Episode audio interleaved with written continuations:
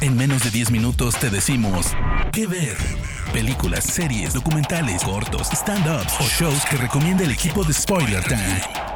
¿Qué ver? Buenas, buenas amiguitos de Isa Spoiler Time. Mi nombre es Marisa Cariolo, arroba cariolísima en Twitter y es tiempo de una nueva recomendación en menos de 10 minutos. Esta semana vamos a estar hablando de una docuserie, saben que somos muy fanáticos de este género y posiblemente sea uno de los mejores desarrollados por Netflix y vamos a estar hablando del caso Alcácer, que está basado en un hecho real del cual le vamos a contar poquitas cosas para que ustedes lo vayan descubriendo a medida que vean esta docuserie que se compone de cinco episodios. Ya dijimos que la pueden ubicar en Netflix. Estos cinco episodios van a tener que ver con un desarrollo cronológico de los hechos. El primer desarrollo se llama Desaparición, el segundo se llama Crimen, el tercero se llama Teorías, el cuarto se llama Juicio y el quinto se llama Un Final. Vamos a hablar un poquito entonces de qué es lo que ocurrió hace más de 25 años, en un caso muy particular y que tuvo una gran importancia y una gran distribución dentro de los medios de España, que fue la desaparición de tres niñas llamadas Miriam García, Toñi Gómez y Desiree Hernández, que vivían justamente en el municipio de Alcácer en el año 1992 en este momento, en una noche de fiesta, estas niñas salen juntas a una fiesta que iban a concurrir y hacen lo que comúnmente en Estados Unidos se llama autostop o en Latinoamérica se llama hacer dedos, se tratar de que un auto que pase por la ruta que va en el camino al lugar donde ellas querían llegar las levantara hasta acercarlas hasta este destino. Y es justamente luego de esto de hacer el autostop o de hacer dedo la ruta donde se pierde el rastro de estas tres niñas y las familias empiezan a, a, realizar una búsqueda dentro de los medios. Recordemos también, para situarnos un poco en tiempo y espacio, estamos hablando del año 1992, donde no existían las redes sociales tal cual las conocemos nosotros ahora. Entonces también las búsquedas eran de otra forma, una forma más rudimentaria, con papeles, con pegatinas en las calles, con el acceso a los medios para que los medios las ayudaran para tratar de ubicar a estas niñas. Lo cierto es que estas niñas desaparecen, sus cuerpos son encontrados bastante tiempo después y no vamos a contarle mucho más que eso. Lo que es interesante va, a tener que ver aparte con el caso policial y judicial que sigue adelante y busca la, a aquellos responsables que tienen que ver con lo que le pasó a estas niñas, que no se los vamos a contar porque preferimos que los descubran a medida que ustedes vayan viendo. ¿Qué ver?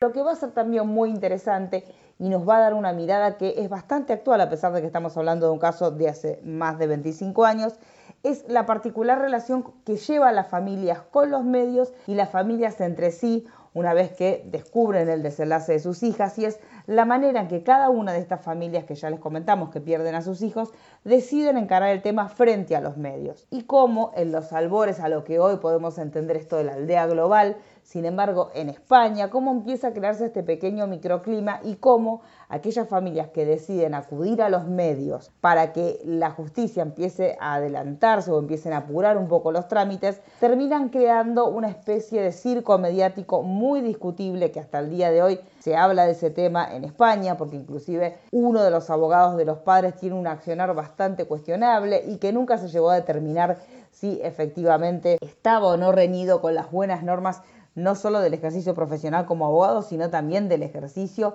de responsabilidad en cuanto a asesor de los padres. Pero lo cierto es que es muy interesante analizar este caso primero, obviamente, porque como todo true crime, tiene ese ingrediente extra de tratar de averiguar la realidad de los hechos. Es un caso que está resuelto a medias, es un caso que para muchos abre las puertas a otras investigaciones que tienen que ver con redes de pedofilia y muy anexadas y muy cercanas al poder. Por eso hay como una doble línea de investigación y les voy a decir para aquellos que son fanáticos del True Crime y quieren averiguar un poquito más que lo que muestra la serie. La serie muestra la línea de investigación, podemos decir, oficial o la línea de investigación avalada por los padres. Pero más allá de eso, la comunidad española estuvo muy inmiscuida en esto y hay muchas versiones sobre lo que ocurrió con estas niñas y por qué justamente el caso quedó sin una solución definitiva más allá de que judicialmente tuvo una solución, pero hay como una sensación de injusticia dentro de la sociedad española aún con el tiempo que ha transcurrido desde estos eventos que vemos en la serie,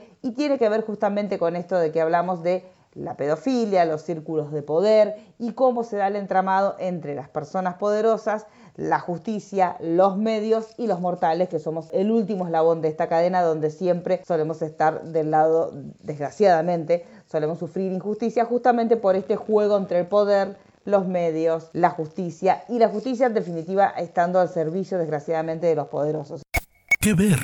Si quieren meterse un poquito más en el tema y buscar otros materiales, podemos decirle solamente que busquen dos palabras, Bar España, y ahí se les va a abrir un panorama totalmente diferente y que no está tan plasmado dentro de la serie, pero sí para aquellos que son fanáticos del True Crime y particularmente de este caso en particular, sabrán que una de las patas más posiblemente ocultas y tal vez más interesantes tiene que ver con esto y es una de las teorías que sostiene por qué esta red de impunidad estuvo alrededor del caso de las niñas del Cácer. Pero ya les digo, si quieren ver el caso en sí, con material de archivo súper interesante, pues estamos hablando de, si bien pasaron muchos años, es cercano este, a nosotros, así que en el año 1992 el acceso a los medios era muy importante y a su vez no estaba tan diversificado porque no existía internet. Entonces lo cierto es que la televisión era el foco central donde estas personas se acercaban para pedir ayuda y para comentar también los adelantos de la causa. Entonces esta trituradora de carne es un elemento que también es muy interesante cómo es utilizado en contra y a favor de las familias y cómo justamente los que consideran que esto estaba a favor hacen un uso bastante irrestricto de los medios de comunicación y los otros padres que prefieren tener un perfil más bajo terminan enfrentándose entre sí y se divide la querella entre los padres que son más mediáticos y los padres que deciden tener un perfil mucho más bajo. Hasta hace muy poquito tuvimos eh, actualizaciones, sobre todo con el padre de uno de los, eh, justamente este que les comentábamos, el que era más mediático. Bueno, hasta hace muy poquito él había prometido que cuando él muriera iba a dejar la verdad, que él hasta ese momento no la podía revelar porque estaba muy relacionada con grupos de poder. Murió hace muy poquito tiempo, hasta ahora no se ha revelado nada nuevo, pero siempre se jugó con esto de que había información muy importante y muy pesada que incluía nombres muy poderosos que estaban relacionados con redes de pedofilia que obviamente también se relacionaban con el caso de las niñas Alcácer. Así que es un caso súper interesante. El documental es un documental que está contado, es una docuserie que está contada en cinco episodios que nos permiten adentrarnos en este universo que si les interesa van a tener muchísimo material en internet, así que solamente es cuestión de ponerse a buscar si no les alcanza o si les sirve como una pequeña introducción esta docuserie de Netflix que está muy bien realizada con muchísimo material de archivo y con muchas miradas también. Siempre lo que rescatamos es esto, que no haya una sola mirada, un solo punto de vista sobre el caso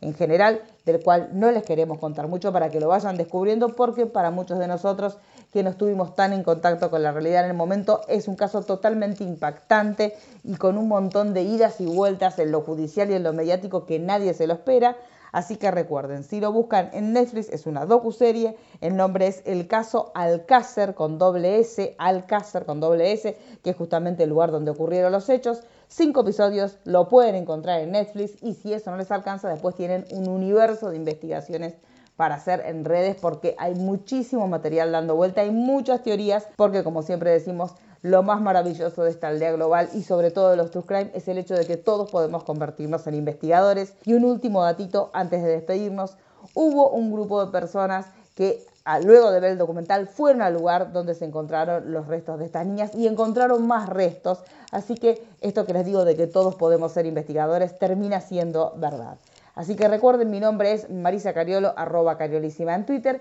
y nos encontramos pronto en una nueva recomendación en menos de 10 minutos en Que Ver. De parte del equipo de Spoiler Times, esperamos que te haya gustado esta recomendación. Nos escuchamos a la próxima. Que Ver.